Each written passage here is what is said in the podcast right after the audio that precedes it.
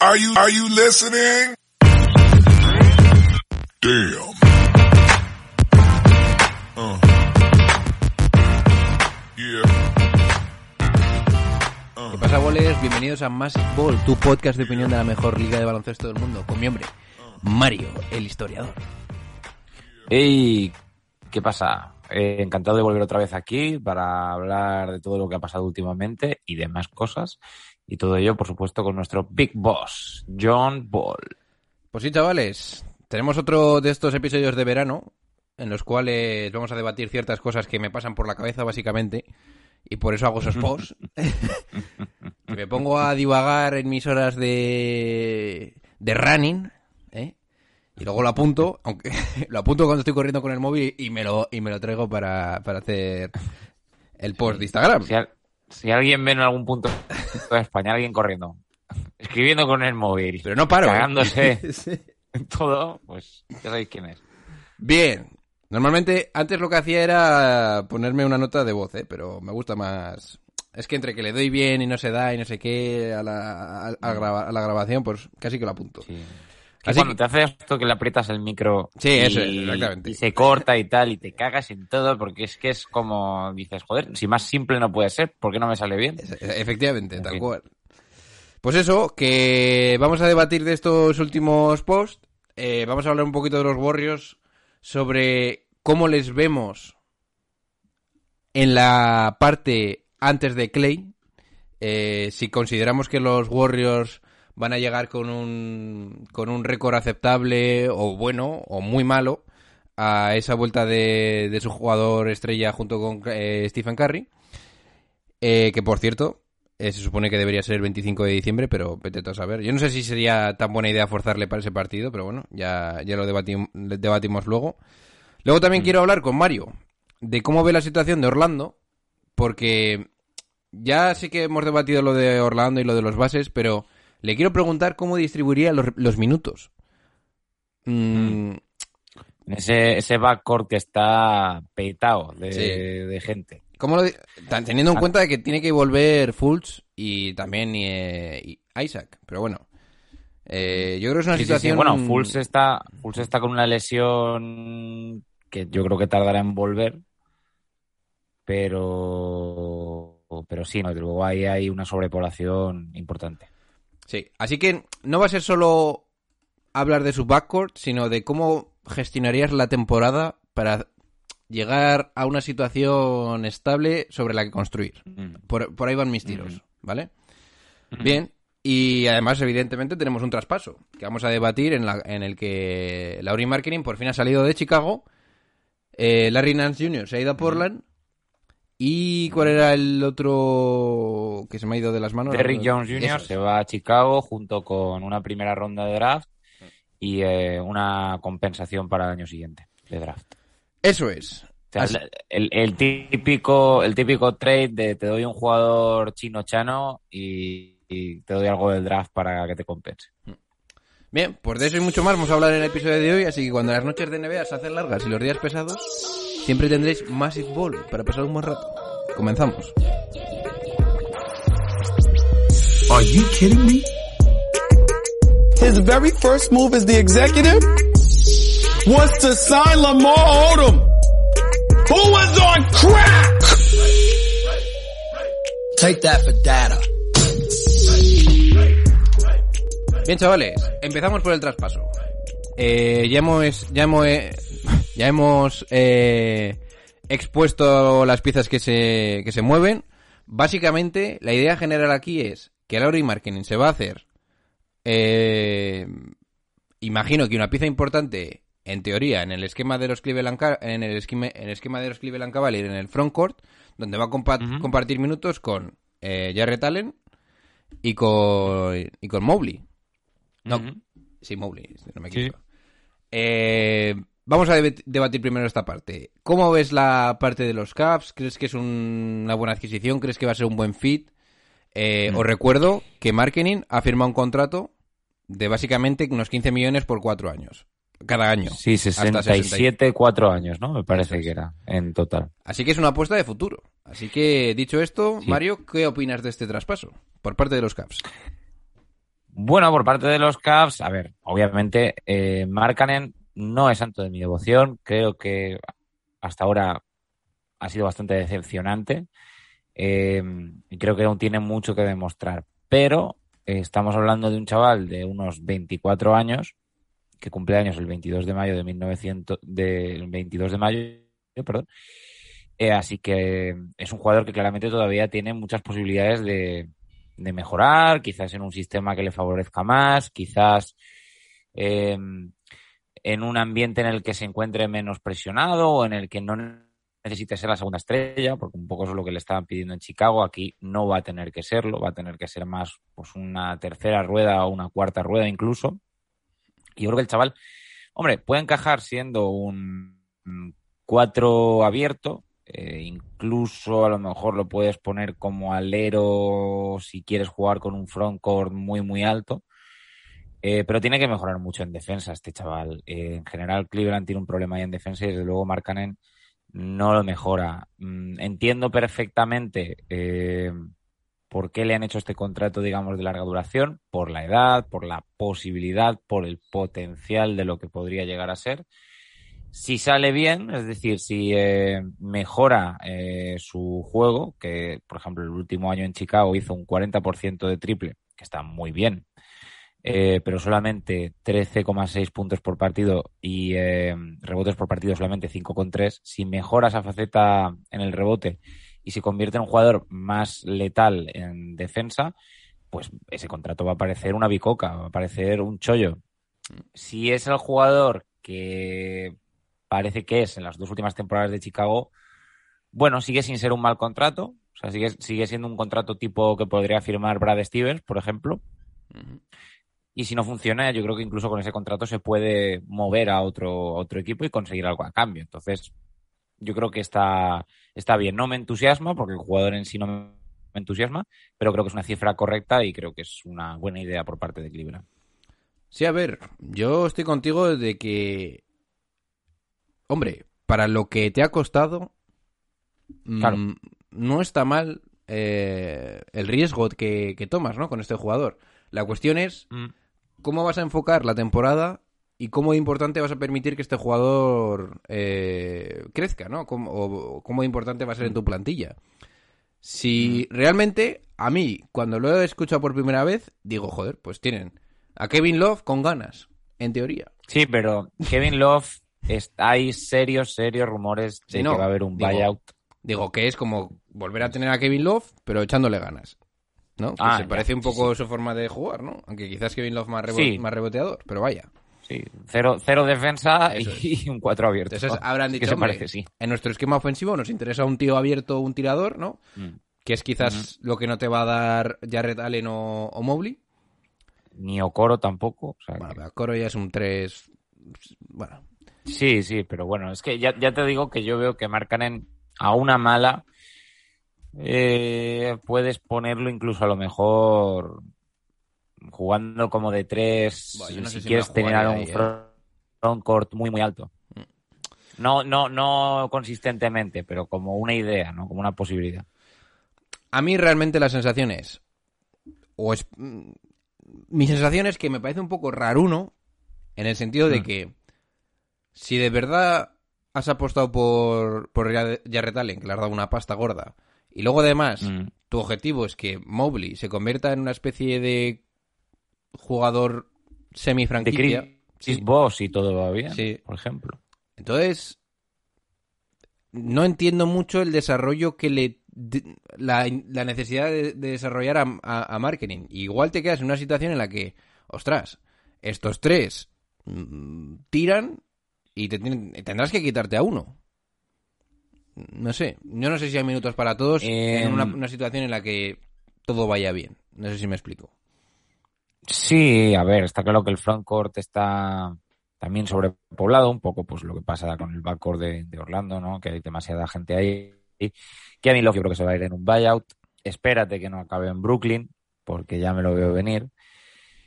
Eh, Hombre, igual se va Yo creo a, a algún equipo angelino por eso de ser de... Sí, o a lo mejor aparece de repente en los, en los Clippers o de repente aparece en los Los Lakers, Lakers. tampoco sería de extrañar. Pero sí, total, los Lakers ya, o sea, aquello es el autobús del inserso, o sea, con que haya un abuelo más tampoco pasa nada. Eh, realmente estamos hablando de que ya, ya Retalen tiene 100 millones 5 años, este chaval tiene 67 millones 4 años y luego Evan Mobley lo tienes en principio pues durante un buen tiempo con el contrato de novato que sale, que sale baratillo. Creo que van a empezar saliendo con Jarrett Allen y con Markkanen al principio, eh, pero creo que Mobley en algún momento de la temporada, si todo va bien, debería de tomar el puesto de titular en, en el 4.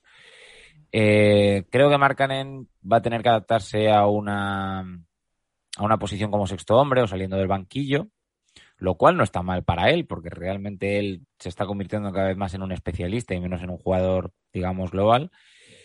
Pero ya te digo, creo que creo que no es un mal problema tener a, tanto talento todo junto. Y repito, creo que con el contrato que tiene Markkanen, oye, sí, si no sale bien, 67 millones cuatro años, alguien se lo puedes encajar. No es un contrato eh, desacerbado, como por ejemplo, creo que si quisieras mover a Jarrett Allen lo tendrías más difícil, por ejemplo. A mí no me parece tampoco inmovible, ¿eh? Jarrett Allen, pero bueno. Mm, a ver, eh, a mí es que yo entiendo por qué le han pagado ese dinero, al fin y al cabo es Cleveland y tampoco va a ir mucha gente allí, pero eh, 100 millones para lo que puede hacer Jarrett Allen... Hombre, pero son 100 en 5. Es quizá... No está mal, ¿eh? 100 en 5, sí, no está mal, pero es bastante. También es verdad que estamos viviendo en una época en la que las cifras son mucho más altas que hace unos años. O sea, estamos hablando de que ahora mismo lo normal en un contrato máximo son 200 y pico millones eh, y un contrato medio puede ser considerado, por ejemplo, pues eh, 20 millones eh, por año. Entonces, también hay que ajustarse a esas cifras. No sé dónde escuché el otro día, imagino que, que sería en, en The Mismatch, que hablaban de que eh, el salario medio de un jugador en la NBA, de un perdón, de un jugador importante en la NBA que pusieron el caso de Jason Terry hace 10 años, era 13 millones. Y ponían a Jason Terry pues como un jugador bueno, que no puede ser titular, pero que a to- todos los equipos les gustaría tener ese tipo de salario para ese tipo de jugador, ¿no? Y, Claro, exactamente. y ahora, esa extrapolación, que igual era el jugador número 60 mejor pagado, no sé, 60-50, ahora el 50 mejor jugador pagado está cobrando unos 20-21. Entonces, para que os Sí, pasaba- eh, ¿Es Jarrett Allen un jugador similar a las prestaciones que Es- le puede dar Jason Terry? Pues yo creo que sí. eh, Allen ahora mismo es clase media alta. Sí. Yo creo que, sí, Dentro creo que de está bien. dentro la- la economía NBA. Ujú. O sea, es- es- eh, para Jarrett Allen ahora mismo es este tipo que tiene un piso en propiedad y está pagando un apartamento en Denia. ¿Sabes? Tampoco tiene una mansión, pero, pero no vive mal. Clase media alta. Bien. Eh, vamos a la parte de, de Portland, que a mí me parece bastante interesante. ¿eh? Los, Portland Mm, sí, yo creo- low key, Mm.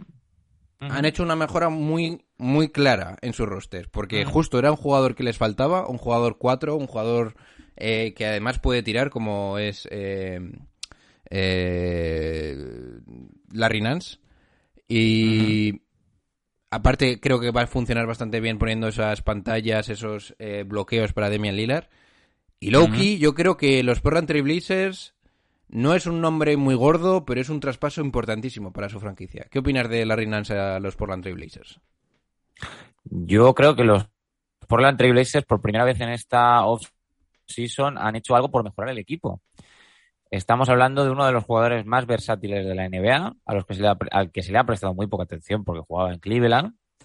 Los, los números no saltan, o sea, no saltan a la vista, no hacen que, que digas wow, ¿no? Pero eh, es un tipo con un tiro de tres muy fiable, es un tipo muy inteligente, capaz de mover el balón, capaz de hacer pases desde la bombilla, 3,1 asistencias eh, en la última temporada eh, y capaz de anotar cuando se le requiere. Para mi gusto puede ser, quizá la comparación sea un poco rara, pero para mi gusto puede, puede ser un poco el Joe Ingles de Portland.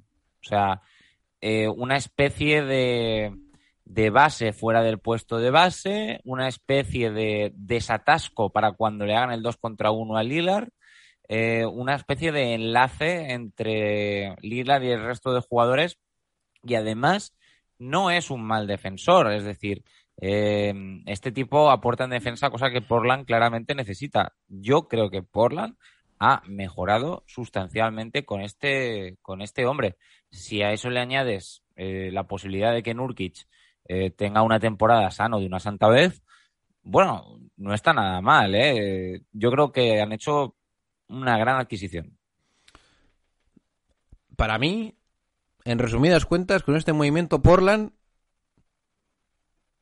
sube uno o dos puestos en, en la posición en la que le iba a poner hace 24 horas. Por lo menos yo ya tengo más claro que, Es equipo de que pueden estar en puestos de playoffs. Sí, es equipo de. Para mí, si están sanos, es equipo de playoff, sin duda. Bueno, como siempre ha sido, pero... Sí, para mí, para mí también, por, porque Lilar es Lilar y con jugadores como él no hay tantos en la liga realmente. Bien, y por parte de los Chicago Bulls, destacar que, bueno, has conseguido a Derrick Jones Jr., que es un jugador que siempre te ilusiona, pero luego poco ocurre. Claro. No, a ti que yo creo que te pasó lo mismo cuando viste que fue a... Sí.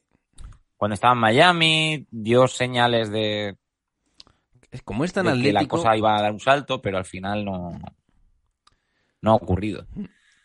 Pues eso, que en a mí lo, lo más importante... muy discreto. Lo más importante para Chicago, low key, es que han sacado una ronda de draft, una primera ronda Sí. de draft por marketing. Que dices tú, pues yo no sé si hubiera dado una primera ronda de draft.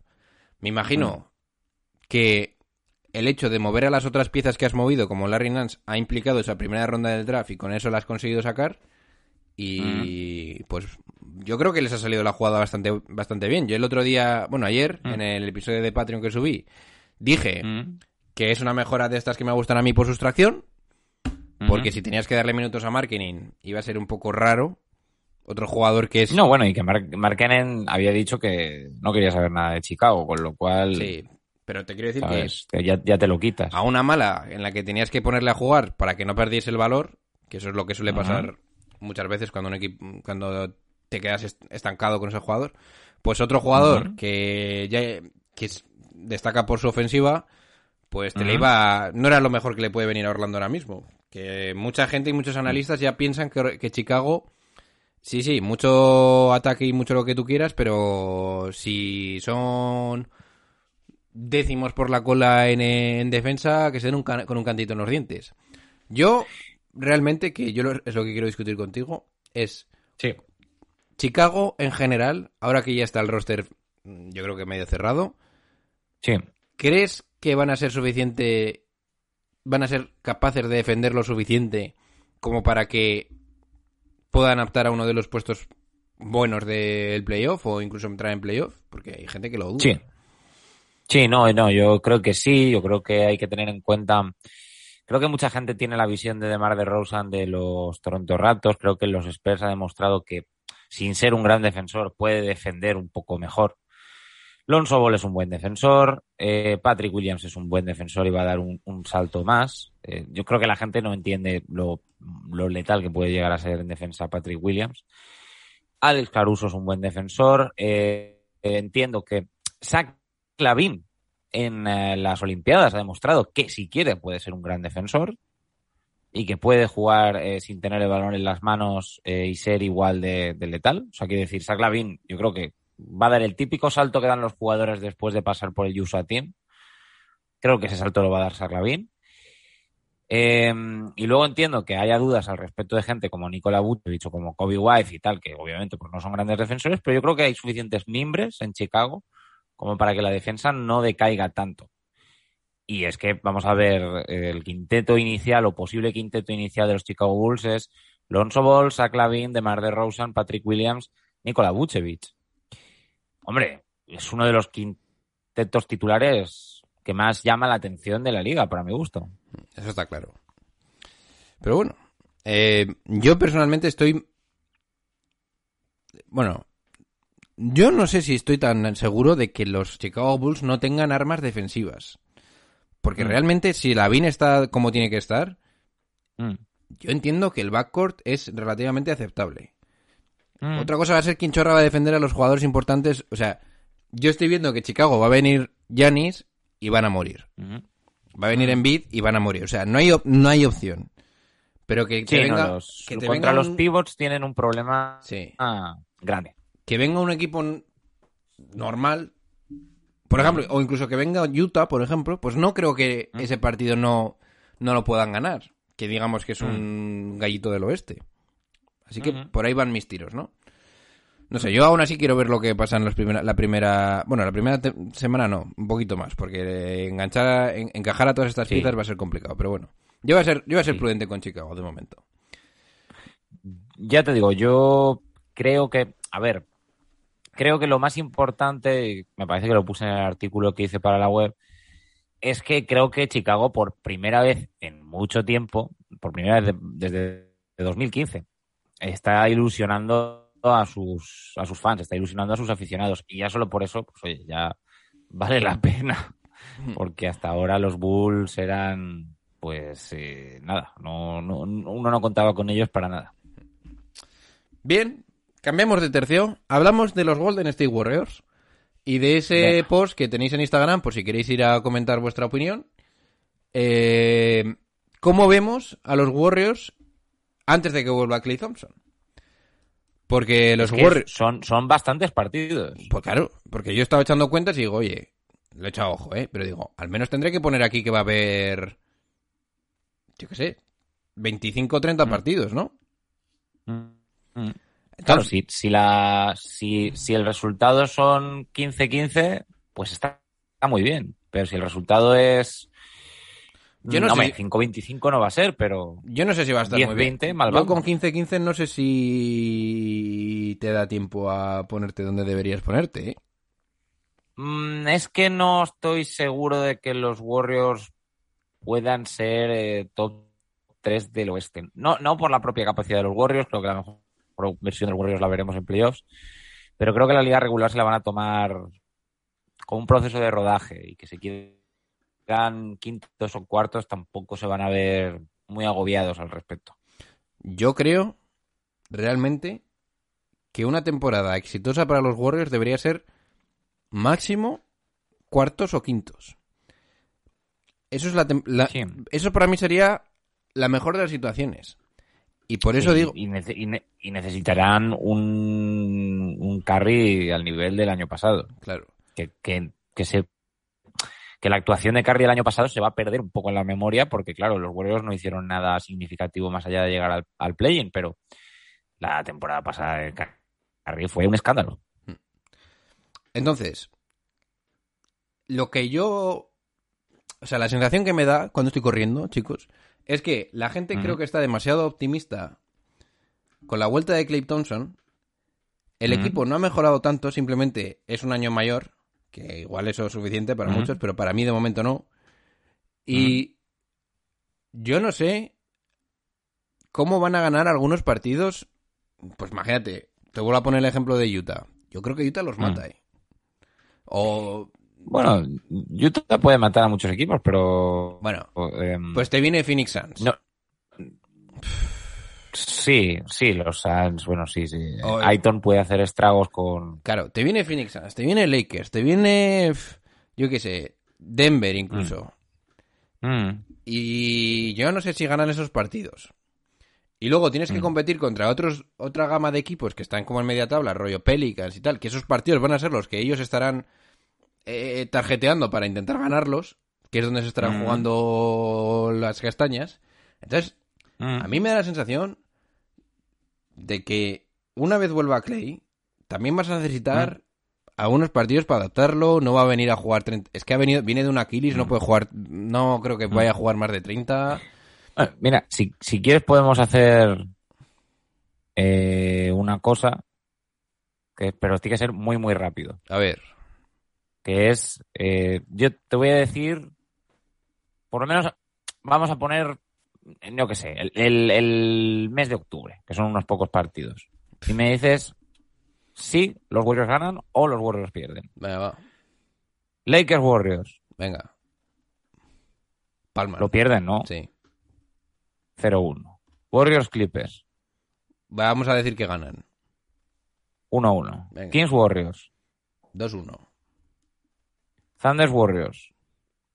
3-1. Tre- Ujú. Warriors Grizzlies. 3-2. Sí, yo diría que lo pierden también. Warriors Thunder otra vez.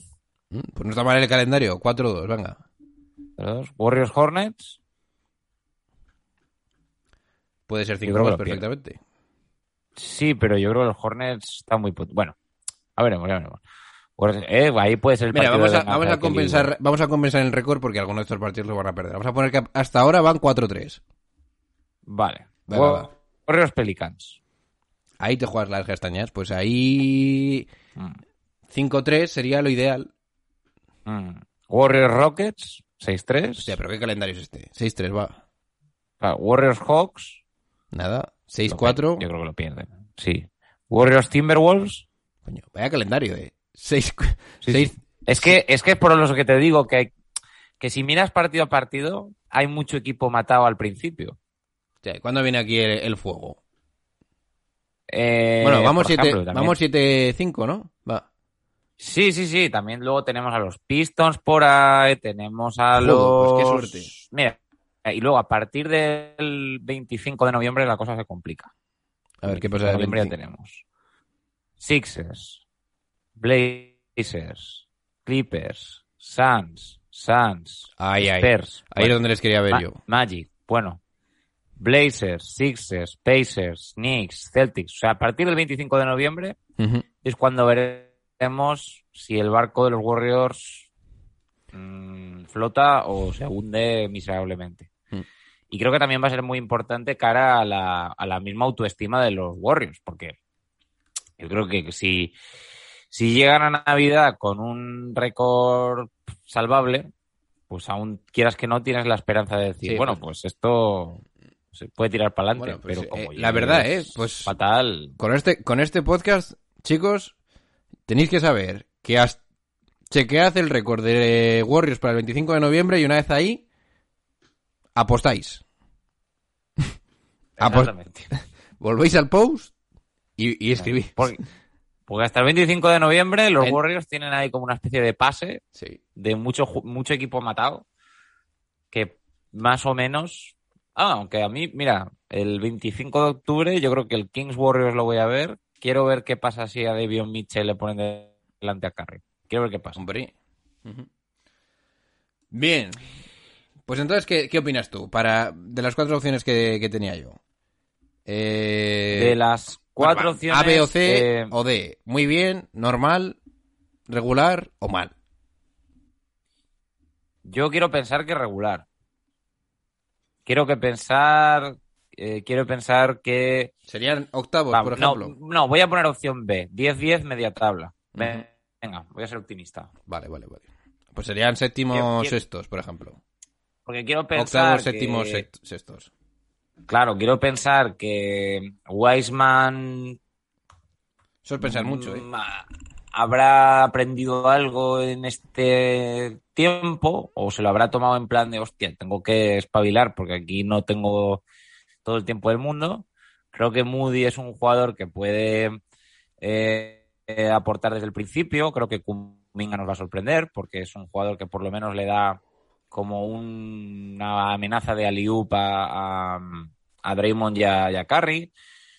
Wiggins, pues no sé qué pensar de él, sinceramente, pero bueno, es que Wiggins es, Wiggins, da mucha rabia.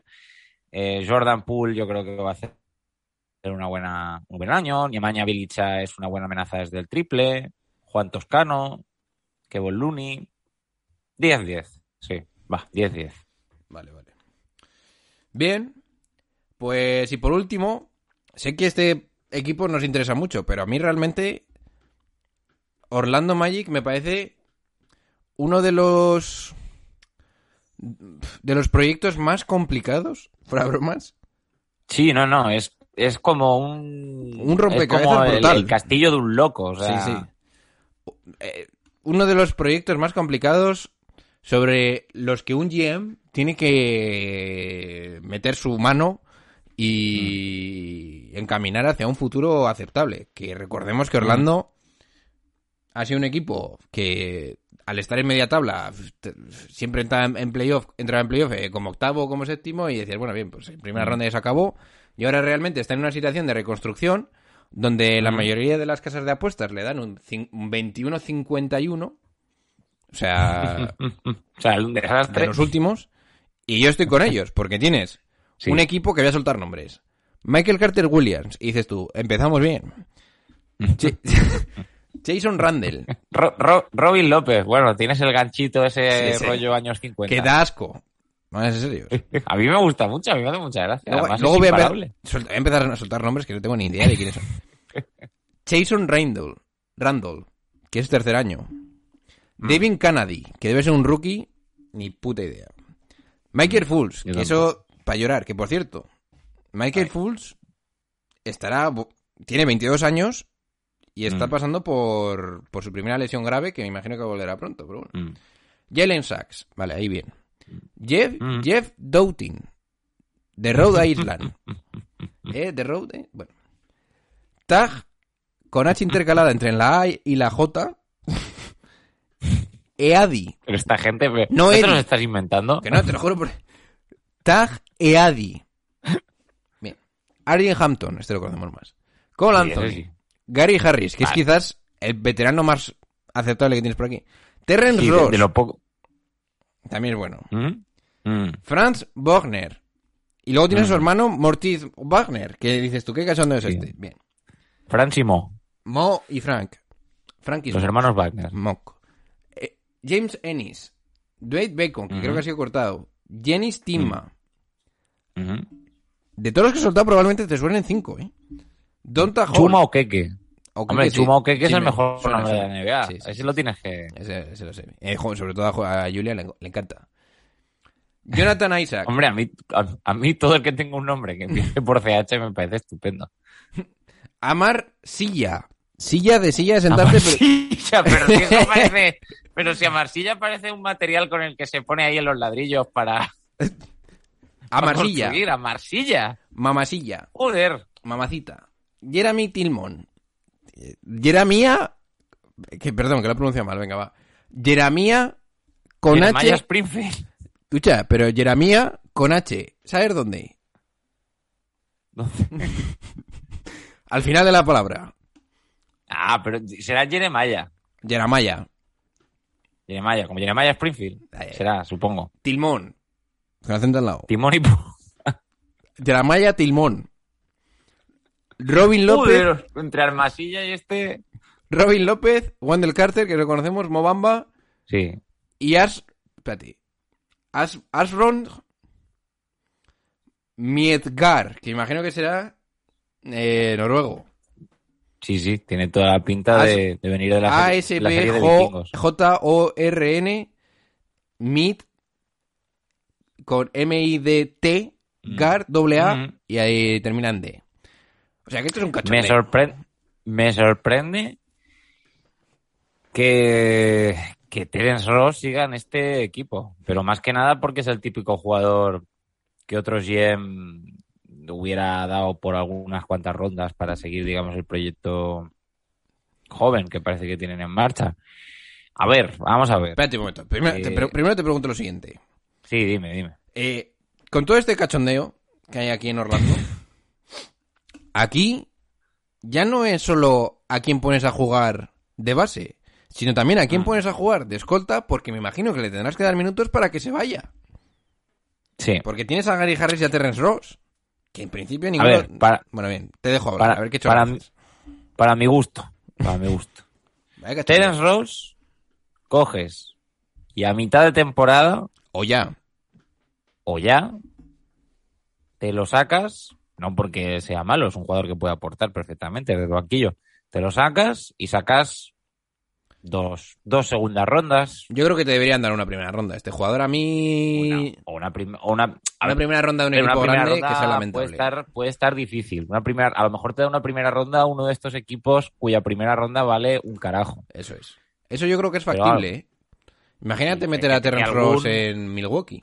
Claro, que algún equipo tipo Lakers, Clippers, Bucks o cualquiera de estos, pues Terence Ross como más leña para la, para la máquina. Y lo mismo puedes decir de Gary Harris. Y lo mismo puedes decir de Gary Harris. Lo que pasa Gary Harris creo que sí que es más un jugador que te interesa por mentalidad, por veteranía, por conocimiento, pues que esté entre los jóvenes nada más que para que haya un- la voz de un adulto en el vestuario, ¿no?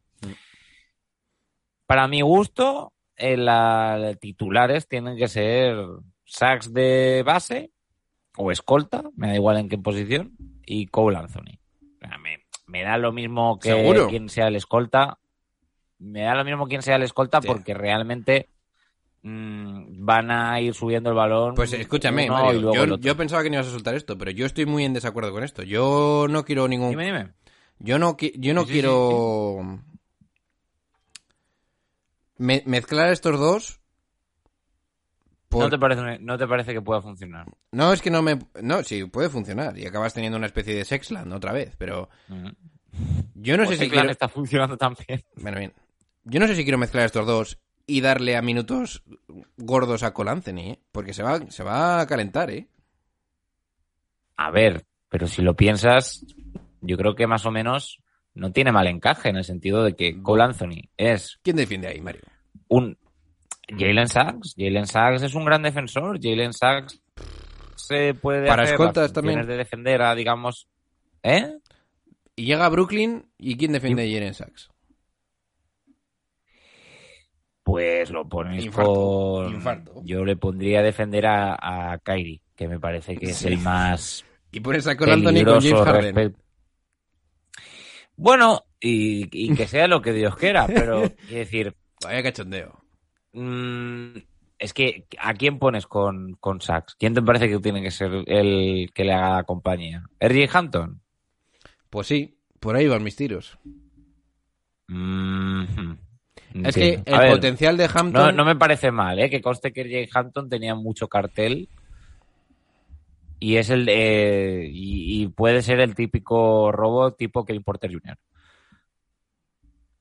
No sé, di- dime, razones por las que tú crees que. A ver, yo creo que el- un, un, un jugador como Ari Hampton, si se convierte en lo que quizás tú esperas que se convierta, me encaja muchísimo con Jalen Sachs.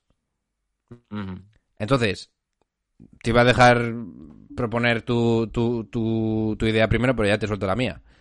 Yo creo que el futuro de los Orlando Magic pasa por tener a Sachs y a, y a Hampton como backcourt titular. Convertir a Hampton en una especie de Za- Zach Lavin, si es posible, que no sea muy bueno defensivamente, pero que lo trabaje. No, no Y te sa- pone- y- sacar a Cole Anthony de escolta no le doy más Ya. de 20.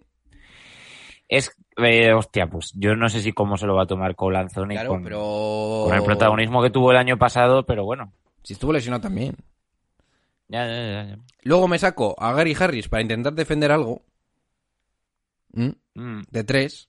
Bueno, incluso yo te diría que, que, no, que no sería tan raro que saliera en principio con al principio de la temporada a lo mejor con Gary Harris acompañando a, Hombre, claro, a. Sachs o a Anthony. No, no, si al final acabará, sacará, sacará un titular, me imagino yo. Mob- eh, Moses Moody, ¿no? Se llama el...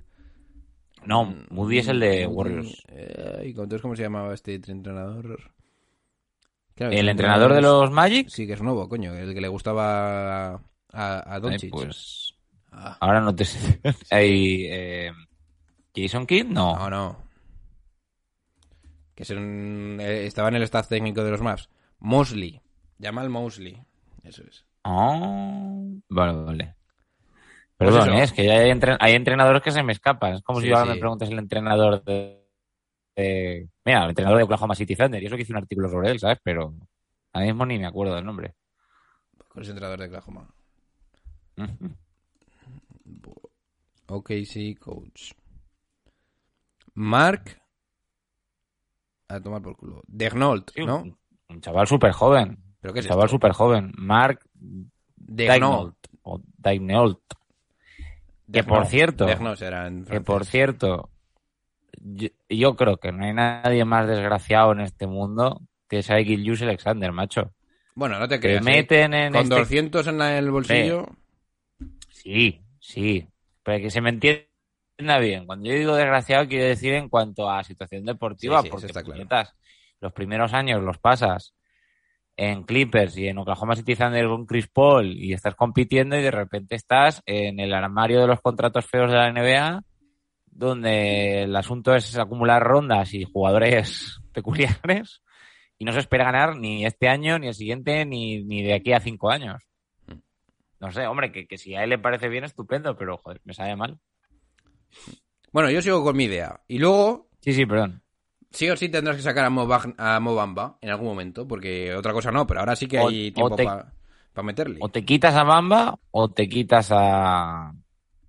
A Wendell ¿a Carter. ¿Quién era el otro? Exactamente. Yo creo que habría que sacarlo a los dos. Sacas a, Mam- a Ya. Bamba y a Wendell Carter. Y cuando vuelva Isaac... Hombre, a Isaac no te vas a quitar, porque a Isaac le ha firmado el contrato. Sí, y cuando vuelva Isaac, que tendrá que volver dentro de poco, lo metes en el puesto de cuatro quitando a cualquiera de los dos. Entonces la idea sería para mí, en un mundo perfecto, tendría a Sachs, a Hampton, a Gary, bueno, a Isaac, a Isaac Wendell Carter y, y Mo Bamba. Tal cual, me cargo a... Y luego los hermanos Wagner pululando. Y luego hay una. Y luego ya para. Con todo este tema de Orlando, luego tienes como. mm, com- te pregunto a ti, General Manager de Orlando, que sé que me estás escuchando. A ver qué chorra vas a hacer con estos jugadores. Con Michael Carter Williams, con Marker Fultz, con Cole Anthony, con Terrence Ross, con Gary Harris. Y yo te diría también con Robin López, aunque bueno, si me dices que te lo quieres quedar pues por eh, hacer algo, pues vale. Pero tienes ahí unas incógnitas, sobre todo la de Fultz, que yo de verdad no sé qué chorra vas a hacer con esto, ¿eh? porque es que encima está lesionado. Eh, poco, para la, digamos, que firmado. poca inversión. Y está firmado. Poco, poco pueden obtener a cambio. Poco pueden obtener a cambio. Así que- Bulls ahora mismo es como mucho un base suplente en la liga. As- escucha, entonces, así que te digo una cosa, eh, General Manager, que además te voy a buscar tu nombre, porque vamos. eh, General Manager de Orlando, tengo ganas de ver de cómo, cómo chorra salir de esto. ¿eh? O sea, ¿cómo sacas aquí? Ah. Imagino que al final te vendrá el año que viene una primera ronda muy buena y tal, pero Claro. Pero es, que, es Eh. que sabes lo que está haciendo el general manager de Orlando. Lo que está haciendo es lo que hacen todos los general managers de, de este tipo de equipos, digamos, hundidos en la. ah, el- iba a decir. John Hammond. Hundidos en el barro, por así decirlo. Sí. Que es apostar por la juventud, todo es a tres o cuatro años vista. Bueno, todavía no se puede decir que he hecho mal mi trabajo porque, claro, todavía no se ha visto, digamos, en qué van a acabar estos jugadores. Entonces todo es como para mañana, para mañana, para mañana. Llega un momento que, que el dueño del equipo tiene que decir, oye, ¿cuándo vamos a empezar a, a competir? No sé, mira Memphis, mira, eh, yo qué sé, eh, pues otros equipos que digamos que su reconstrucción no ha llevado tanto tiempo. Orlando lleva, vamos a, vamos a quitar los años estos en los que hacía una primera ronda de playoffs donde todos sabíamos que iba a salir pitando enseguida, esos años de Vucevic y de Gordon, lleva desde Dwight Howard sin, sin importar realmente. Y esto estamos hablando de año 2011, 2012 como últimos años así importantes. Ha llovido mucho desde entonces. Eh, yo si fuera el dueño de los Magic te estaría preguntando, oye, eh, aquí qué pasa. O sea, estos, ¿esta gente va a solucionar la papeleta o va a ser como Aaron Gordon que se va a tirar aquí un montón de tiempo sin hacer nada? No sé, yo, yo creo que yo creo que la esperanza está en Jalen Sachs, que me parece el típico jugador que te cambia el rumbo de una franquicia, que te pone la franquicia en el rumbo. Sí, te la puede eh, cambiar, Mari, pero... Pero es que aquí hay jugadores muy complicados. Porque lo de Fools... Es que ya no solo es Fools, es Fools y el haber apostado por Fools. ¿Me A entiendes? ver, si, si tú te refieres a los a los puff eh, que hay en Y luego, Magic, escucha, y luego además Fools. añádele al tema de la, que todavía no tira bien. Es que vaya, es que vaya. ya, ya, lo, de- lo- lo del hombro yo no es mala suerte, es realidad. Son casos muy curiosos, sí. Que Sí. se han juntado aquí, que dices Sí, tú, Carter Williams, ¿qué sigue ¿por qué sigue estando aquí? No sé. Eh, porque en algún sitio tienen que estar hasta que llegue a la liga australiana, supongo. Eh, o hasta que llegue a China. Eh, Moja- eh, Mobamba. Que es otro número cuatro, ¿no? Puff. Del que se esperaba bastante, pero nada de nada. Eh, luego, eh, Wendell Carter. Bueno, yo creo que ahí todavía hay una esperanza, ¿no? Pero Yo ¿no, me te da la sensación de que todos estos jugadores Carter. tienen como una tara? Pues tú dices, Sí, sí, sí, claro. A ver, dices, están en los. Magic por una razón, porque el otro equipo no, claro. no los Es que quería ya. Te juntas con todo esto y dices, Fools, el tema del hombro, que eso pasa una vez en la hist- no te voy a decir en la historia, pero Sí. muy raro. Luego tienes a, Ma- Sí. a, a- a Mobamba, que, que, que era comparado con Embiid. Y en realidad el Sí, tío puede tener ese potencial, pero justo ha dado la casualidad de que casi está el año, eh, todos estos años con Clifford y no le ha dado bola. Y además, me imagino que con lógica, si querías hacer algo durante el año. Porque... No, y que no, porque no le habrá visto, porque no le habrá visto que defensivamente tenga ningún sentido, y entonces, pues Clifford, que es un entrenador muy de defensa, pues no le ha dado. Luego Ahora tienes- también te digo, yo si hubiera, si yo hubiera sido el dueño, hubiera dicho, oye, me da igual quién chorra sea el entrenador. A esta gente que hemos cogido primeros en el draft, hay que darles minutos. Mm. Si no, ¿qué leches estamos haciendo con ellos? Luego tienes No sé. a, a Michael Vamos. Carter y Williams, que el tío entra a la NBA, le hace casi un cuádruple doble a, a Miami Heat y ya no se vuelve a saber de él. ¿A poco? Bueno, fue rookie del año, ¿no? Mm. Fue, lu- fue ¿Quién, rookie del año. ¿Quién? Michael Carter Williams, ¿no? Sí, claro. Vale. Sí, acuérdate. Un tío ¿No que ha te- ¿Tú no te tenido... acuerdas que en su primer partido con Filadelfia le hizo un triple doble al Big Three de Miami? Sí, sí, eso te he dicho, que a poco le hace un cuádruple doble. O sea que... Sí, sí, o sea que. Sí, no, sí empezó muy bien, lo que pasa que. Un luego- tío que ha tenido como ocho años en la liga para desarrollar un tiro que tampoco ha conseguido. Que yo le, este tío le, he visto darle verdaderos golpes al tablero. eh.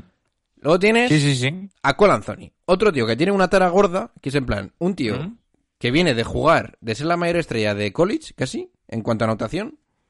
Llega aquí, se lesiona y encima no es alto, me cago. Problemas. Luego además, para rematar la plantilla, tienes a dos hermanos que los dos son malos y no sé qué hacen aquí. Hombre, los dos son malos. Espérate a ver a Ah, bueno, Wagner. Frank, en principio podría ser mejor. Pero Wagner no tiene pinta de ser tan malo. Frank Wagner puede ser bueno, pero la cuestión es que como está con el hermano yo no me lo tomo serio. Luego tienes a un tío que se apellida como la carne, el bacon. O sea, en fin. Ya. El bacon, ¿no? Y luego tienes a tu jugador en principio estrella que pintaba que tenía una, una pinta brutal, que es Jonathan Isaac, y coge y se te lesiona del cruzado. O sea que. mm, Muchas taras. A ver, ahora Yo no veo a ningún jugador que si diga bien- sin taras, más que sacks. A ver, si viniera un equipo ahora mismo que di- dijera, quiero un jugador de los Magic, creo que el único por el que se interesarían realmente es por, por Jalen Sachs. Eh, y quizá por Cole Anthony. Eh, Bueno, esto va a ser lo, lo típico que es eh, otra vez a dar pena, otra vez a ver si caen en la lotería. Y claro, los, los Orlando Magic lo que quieren, lo que quieren, como todo el mundo, pero lo que quieren y nunca consiguen es quedar altos de verdad en el draft. Porque tienen un historial de quedar sextos, séptimos, cuartos, quintos, pero nunca en la posición, digamos, para obtener uno de estos jugadores que te cambia la suerte y que te cambia el destino. Es decir, si el año que viene dan tanta pena que quedan primeros en el draft y eligen a Emony Bates o eligen a uno de estos jugadores de los que ya se está empezando a hablar del, del draft del 2022, pues ahí ya tienes a lo mejor algo que cambia un poco las cosas. Pero hasta ahora lo que tienen es un grupo, pues eso, de rechazados, de descartes, que no te llevan a ningún lado. Eh, ya te digo, para mí la única esperanza es ver qué puede hacer Jalen Sachs con esto que tiene alrededor y ver si por lo menos cambia la actitud de la, de la franquicia, que hasta ahora, pues la actitud era, pues tenemos a Vucevic, tenemos a Gordon, no vamos a ningún lado, como mucho quedaremos octavo y poco más. En fin, Mm. ya veremos. Bien, chavales, pues con esto vamos a ir chapando el podcast. Eh, os recuerdo, como siempre, seguirnos en las redes sociales, en Twitter, en Instagram, en YouTube, en Twitch. Y si queréis apoyar el proyecto económicamente y tener esas ventajitas de UGs, eh, meteros a Patreon. Y nada, dicho todo esto, se va despidiendo de ustedes vuestro hombre, Mario, el historiador. Eh, encantado y espero que lo hayáis pasado bien con la lista de nombre de, los Magic, que solo por eso ya vale la pena todo, todo este episodio. Eh, y si no, que se lo pregunten a, a Timón. Y vuestro hoster, como siempre, John Bond. Venga, chicos, pasadlo bien.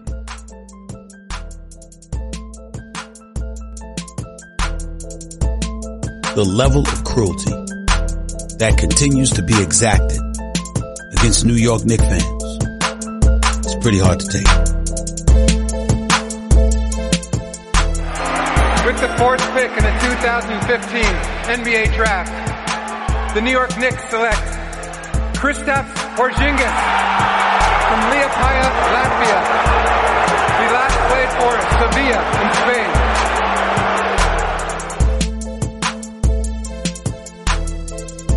How much more can you stink?